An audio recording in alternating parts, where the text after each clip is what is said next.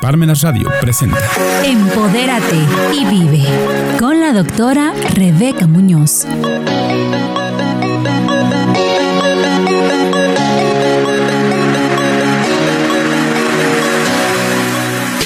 Hola, ¿qué tal? Buenos días.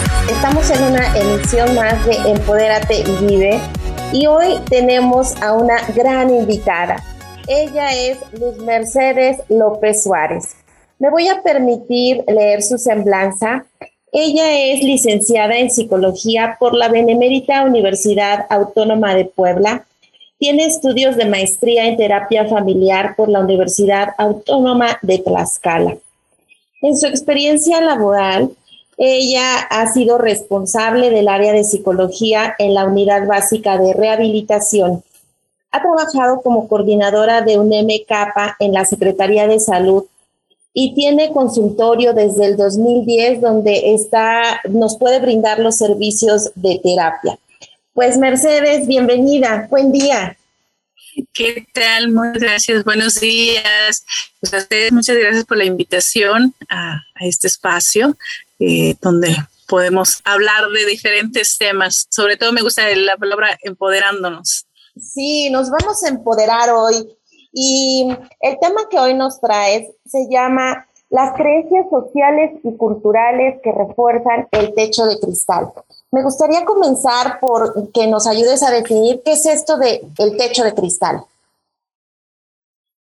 Bien, el techo de cristal es un concepto que nace en la década de los ochentas con la intención de poder expresar o poder definir qué es lo que sucede cuando las mujeres específicamente eh, quieren entrar a lo que es el mundo laboral. Y bueno, estamos en una cultura en la que eh, se tiene entendido en general que la mujer es la que está en casa, que la mujer es la que se dedica a cuidar a los hijos. Eh, y empieza a encontrar estos frenos valga la redundancia, este techo en el que quiere subir, en el que quiere escalar, pero no se, no se le permite porque tiene responsabilidades como mujer. Ah, pues hay que cuidar a los hijos, pues hay que cuidar la casa, hay que estar pendiente del esposo. Este, entonces eso va haciendo que exista ese techo de cristal y se le conoce de cristal porque no es visible, pero sentimos que ahí está. Y eso es desde la parte familiar. Pero si nos vamos a la parte social, eh, nos encontramos que la pregunta que más suelen hacer a las mujeres cuando vamos a un trabajo, eh, ¿y tienes? No. Ok, ¿y pretendes tenerlos? Esa pregunta no se la hacen a los hombres. Entonces, ese tipo de, de cuestionamiento, este tipo de conductas van generando ese techo de cristal. A eso se le define como techo de cristal como techo de cristal. ¿Y cuáles son esas creencias sociales y culturales que están reforzando esos techos de cristales? Bien, desde la parte eh, social, eh, como ahorita lo mencionaba, que tiene que ver en primer lugar lo que es la familia, ¿no?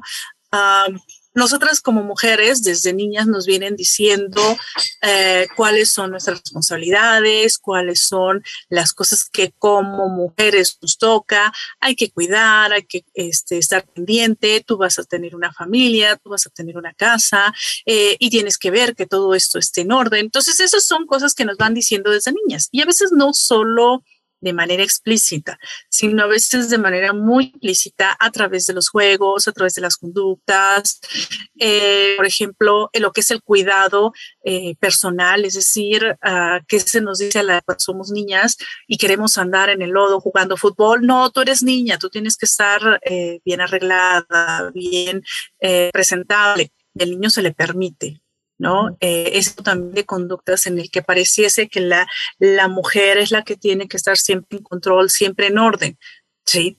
Y el hombre es el que se le permite probar, se le permite conocer, ¿sí? Entonces eso va generando también creencias en la propia mujer que yo tengo que estar siempre en control y siempre en orden, ¿sí? Y poco se nos anima a conocer, a experimentar, a estar más allá, Entonces esas son las creencias que se van generando en la propia mujer y lógicamente llegamos, eh, no quiero decir que, eh, eh, todos ah, ahora sí que se encuentren en, en pareja, pero por ejemplo, las que ya tienen pareja o ya tienen familia, quieren emprender, y hay una sensación de malestar en el, si me voy a trabajar, pues sí, qué padre, me voy a trabajar, voy a tener mis ingresos, voy a lograr profesionalmente desarrollarme. Y volteamos, pero es que mis hijos, pero es que mi casa, ¿sí? Y las que nos están escuchando no, no me dejarán mentir cuando es, ok, tengo que ir a trabajar, pero me tengo que levantar temprano para dejar lunch, para dejar desayuno, para dejar comida y dejar la ropa limpia y dejar esto. Entonces, todo eso es algo que la mujer trae muy internalizado, ¿sí? Entonces, esos son los frenos sociales, ¿sí? Porque el hombre, ¿qué es lo que hace? Y no quiero por si nos están escuchando los hombres, no quiero decir que todos sean iguales, pero en general existe una construcción de yo me levanto, yo me arreglo, desayuno, puede hacerse su desayuno incluso, y me voy. Pero en el, la gran mayoría de los hombres no existe ni la preocupación, ni la incertidumbre de si los niños llegan a la escuela, si los niños están bien vestidos, si les falta algo de tarea.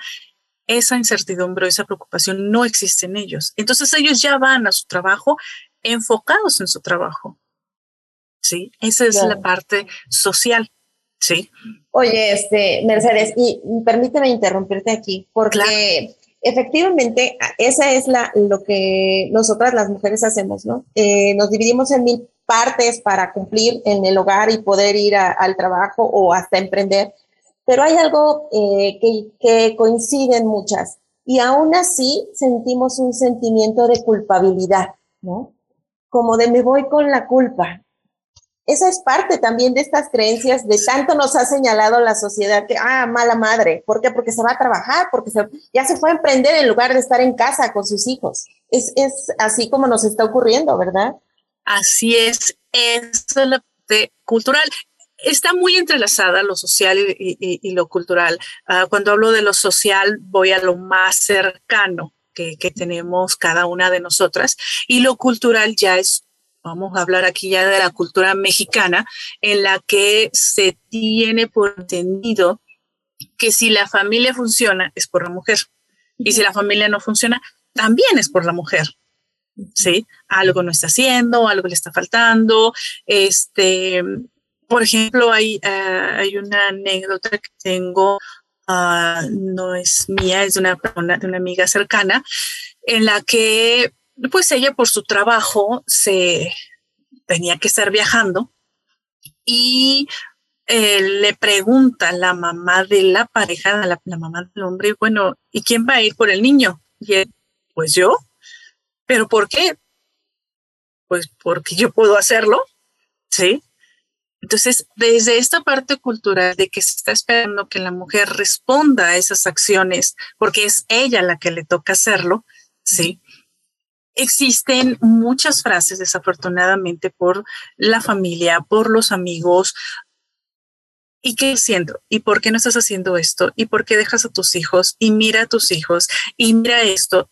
Es ahí donde se empieza a generar la culpa, que nos empezamos a preguntar, bueno, ¿acaso no estoy haciendo las cosas bien?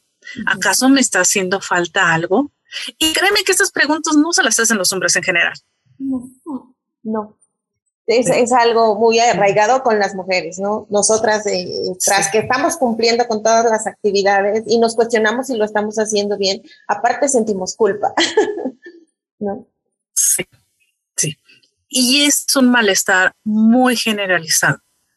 Eh, porque lo digo con, lo digo con tristeza más bien, porque no se ha logrado, a pesar de tantos avances, a pesar de tantas leyes que, existen en, pro de, que la mujer eh, se desarrolle profesionalmente, eh, se empiecen a cambiar las perspectivas, las creencias, ah, los derechos. No se ha logrado todavía cambiar lo más cercano que es que tu red cercana, ya sea familia, ya sea amistades, realmente se vuelva una red de apoyo, ¿sí? en decir, ok, eh, tomando la anécdota que estaba comentando en ese momento, ok, te vas a ir de viaje, ¿te puedo ayudar en algo? ¿Qué necesitas? ¿Sí? ¿Cómo, cómo te vas a organizar con tu pareja? Ah, ok, pues si necesitan algo, acá ando. No existe no puedo decir que en general, pero sí en muchos casos he detectado en lo que es el trabajo en, en consultorio que estas redes no se logran de una manera ni positiva ni amable en pro del desarrollo de la mujer. Claro, es un trabajo en equipo. En equipo, yo decía en alguna ocasión, eh, necesitamos un socio de vida, ¿no? Esa pareja que nos ayude en las actividades, en las tareas para que logremos objetivos en común. ¿Y qué podríamos eh, seguir trabajando las mujeres para seguir, para, para lograr romper estos techos de cristal? La pregunta de los 64 mil. este, tomo la palabra que dijiste, sentarnos ahora sí que con ese socio, con esa pareja. ¿Quiénes tienen la pareja? Ahorita voy a hablar de las mujeres que no lo tienen. Eh, quienes tienen la pareja es sentar, empezar a delimitar qué le toca a cada quien. Sí. Como mujeres también es importante que podamos uh, delegar y saber que no pasa nada si la pareja lo hace. Sí. Algunas mujeres de pronto me dicen, pero es que no lo va a peinar bien, pero es que no lo va a vestir bien. Tiene que aprender. Claro. Sí. Es que me escribe y mm, me decía una consultante una vez, es que me escribió para decirme dónde están los pantalones. Digo, ¿y qué le contestaste? Ah, pues que la averigüe. Perfecto. Tiene que ir a averiguarlo y meterse al closet del hijo o de la hija y ver dónde está lo que necesita. ¿Sí? Porque si no seguimos eh, creyéndonos la idea de que yo lo tengo que resolver todo. ¿Sí? Y es empezar también a decirle a la pareja, vas, como puedas, vas. ¿Sí? A uno le toca una cosa, a otro le toca. Y también evitando caer en esta idea de, uh, yo, como yo tengo la idea de que tengo que resolver todo, entonces yo desde una noche antes me voy a poner con mi hojita y me voy a poner así, ah, bueno, tú vas a hacer esto y yo voy a hacer esto y la hija va a hacer esto y el hijo va a hacer esto. No, porque entonces seguimos cayendo en la idea de yo lo tengo que resolver todo y entramos en lo que se conoce como desgaste mental. Y nuevamente está el techo de cristal porque significa que pensando en todo lo que hay que hacer, me levanto cansada porque no descansé en la noche bien. Sí. Voy al trabajo desgastada y si algo sucede vienen algunos comentarios y empieza nuevamente a hacer su efecto el techo de cristal. Sí. Entonces, las responsabilidades se tienen que dividir y confiar en que todo va a salir bien y que no es, no eres la que tiene que solucionarlo todo. Sí. Eso desde la parte de la persona, de las mujeres que tienen pareja. Desde las mujeres que no tienen pareja, a veces es un poco más complicado porque implica desarrollar o crear redes amistades, con familiares. A veces no existe la familia, pero sí pueden existir amistades que nos puedan ayudar o proveer de ese apoyo. ¿Sí? Dejar de creer que yo tengo que resolver todo, yo tengo que sacar todo adelante, porque también de ahí viene el que de pronto nazca la culpa. Diablos, no lo estoy logrando, entonces algo no estoy haciendo bien. No, no es que no estés haciendo bien, es que estás cansada. ¿Sí? Necesitas apoyo, necesitas esa red de sostén. ¿Sí? Entonces, reconocer y, e ir soltando esta idea, insisto, y la voy a seguir subrayando, no tenemos que resolverlo todo nosotras. E, ese chiste o ese meme que anda por ahí donde le, se le entrega a la pareja la lista del súper y acá pusimos las imágenes de qué cosas se tiene que comprar, no lo hagas. ¿Sí? ¿Por qué? Porque sigues tú trabajando doble. ¿Qué es lo que hace la pareja? excelente. y la compra. Y ya, hay que traje las cosas. No, ve y resuelve. Ve y hazlo tú. Ay, me, me, equivoqué y compré los pañales que no eran. Ah, pues ve y resuelve. Muy bien, la verdad me encanta porque a veces las mujeres en esa absorber responsabilidades nos convertimos en controladoras y creo que solitas nos hacemos el harakiri, ¿no? Sí, sí. Es, es eh, fíjate que lo dices de manera muy uh, particular. Me gusta cómo se oye porque eso es lo que también se conoce como sabotaje. ¿Sí? Es que las cosas no me están saliendo, ok. Eh, ¿Qué cosas de esas que estás haciendo le corresponden a, otra persona? Uy, pues como el 50%. Mm. Y si ese 50% se lo entregas a esa persona y dejas de hacerte cargo, pues ahí pues sería muy padre. ¿Y por qué no lo haces? Es que no lo sabe hacer. ¿Y cuándo lo va a aprender? Pero es que no me gusta cómo lo hace. ¿Cuándo lo va a aprender? Claro. Pasando, platicando otra anécdota hace poco, platicando igual con una pareja, decía ella, es que eh, no me gusta cómo lava él el baño. ¿Y cómo quieres que lo lave? Es que lo hace de manera muy, ¿cómo me dijo? Muy perfecta. ¿Y eso está mal? Pues es que no me gusta cómo lo hace. Entonces hazlo tú. Bueno, pero lo voy a terminar haciendo yo siempre. Entonces, ¿qué decides? Cuesta mucho trabajo de pronto, y tomando la palabra que decías desde el control, comprender que cada persona tiene su forma de hacer las cosas. Sí. Ah, y está bien el otro modo, mientras sea funcional, mientras se logren los objetivos. ¿Sí? Porque si no, mucho del techo de cristal también tiene que ver con lo que nosotras mismas nos vamos frenando. Sí. Es que las cosas no están perfectas, entonces no me puedo ir a trabajar. Déjalas, no pasa nada. Ve y disfruta tu trabajo, ve y disfruta lo que estás haciendo. Que voy a regresar y mi casa van a estar en orden. Bueno, ya que llegue tu pareja, entre los dos se apuran. Sí. Para no seguir alimentando o fortaleciendo este techo de cristal. ¿Sabes qué? Me, me, fascina lo que estás diciendo porque a veces cuando hablamos de los techos de cristal, eh, creemos que toda la solución está afuera, ¿no? En variables exógenas.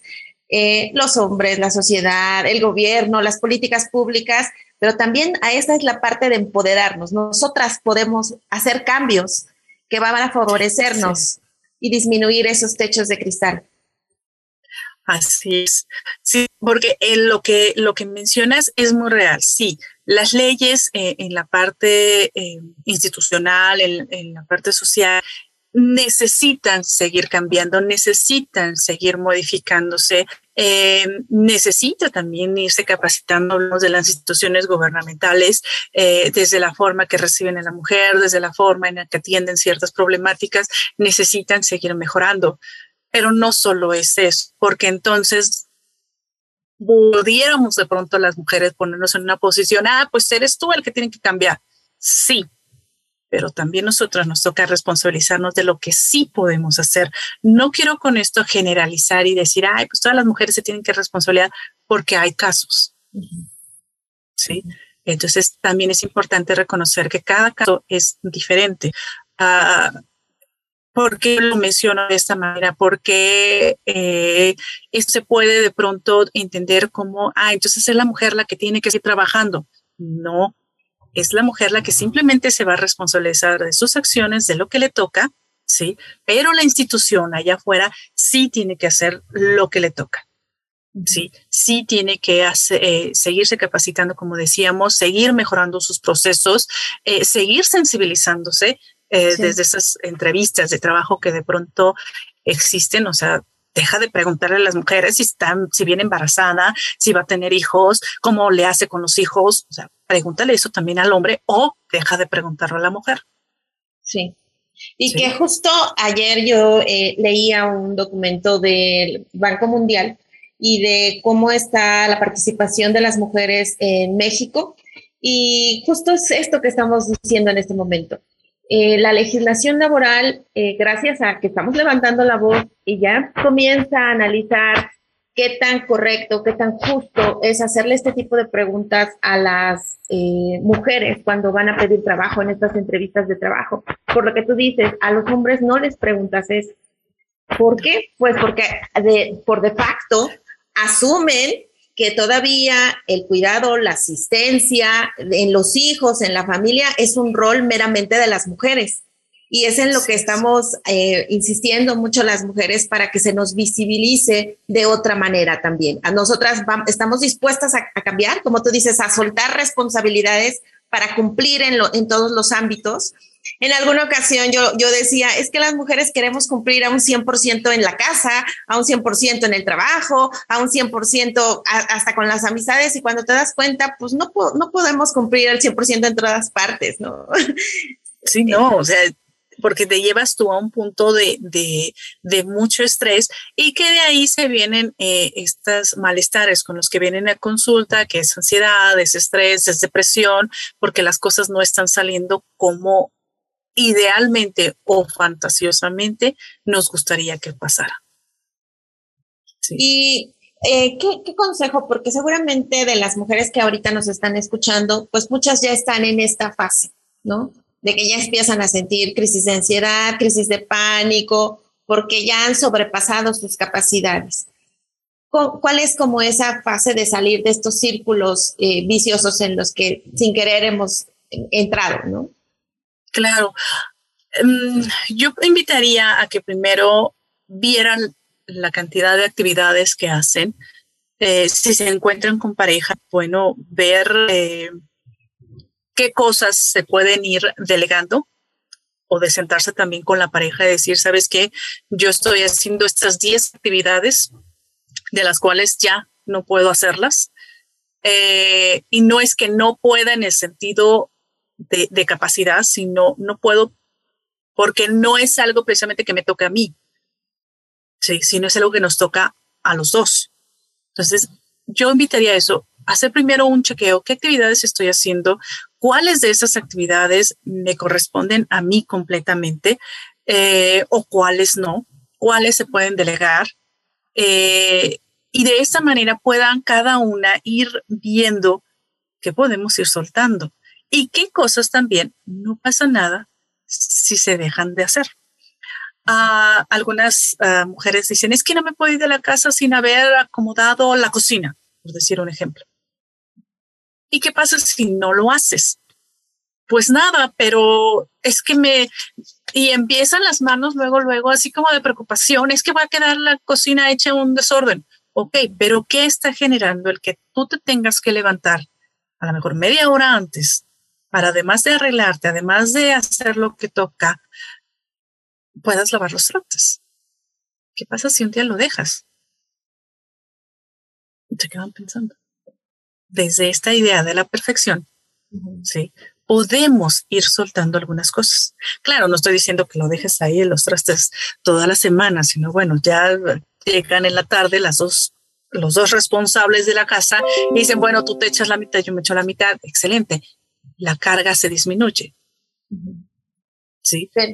Pero, ¿sabes? Eh, eh, es el priorizar que tampoco estamos acostumbrados a hacerlo, ¿no? Cuando me, me encanta esa función que haces como psicóloga, cuando preguntas y qué pasa es invitarnos a la reflexión para priorizar, porque a veces nos estamos estresando por cosas que no valen la pena. Mm, metas, a lo mejor, que nosotros solitos nos estamos imponiendo.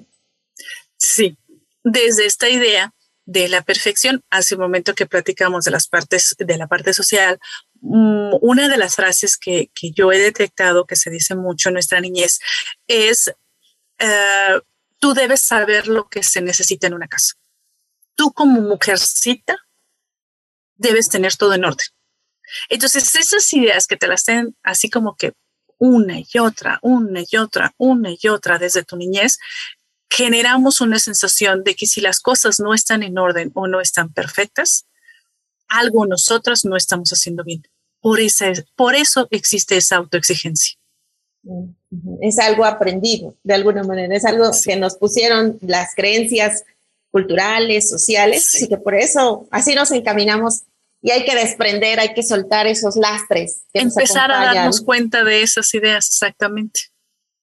Oye, eh, mi queridísima Mercedes, estoy feliz charlando contigo. De hecho, yo me voy con muchas reflexiones para mi vida personal.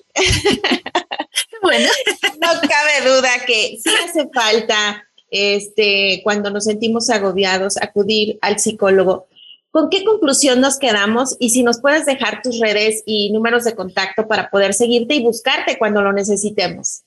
Claro, ¿con qué conclusión? Yo diría, uh, sé amable contigo misma, ah, no tienes que ser perfecta, eh, está bien si algo no lo puedes hacer y está bien pedir ayuda. Esa sería la conclusión. Y en mis redes, eh, en Facebook estoy eh, como arroba sig.luz.mercedes. Me pueden encontrar en Facebook y ahí mismo me pueden escribir si desean, algo, bueno, si tienen alguna duda o alguna pregunta. Y mi número de teléfono es 246-106-5138. De igual manera, pueden llamar o hacer una pregunta vía WhatsApp con todo gusto les contestaré este, sus dudas o preguntas.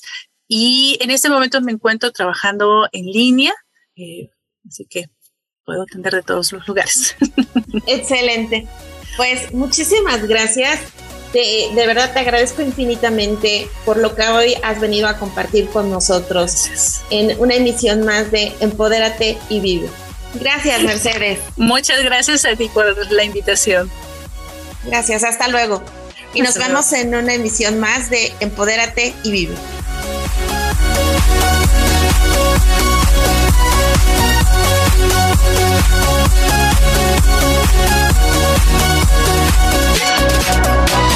Parmenas Radio presentó Empodérate y Vive con la doctora Rebeca Muñoz.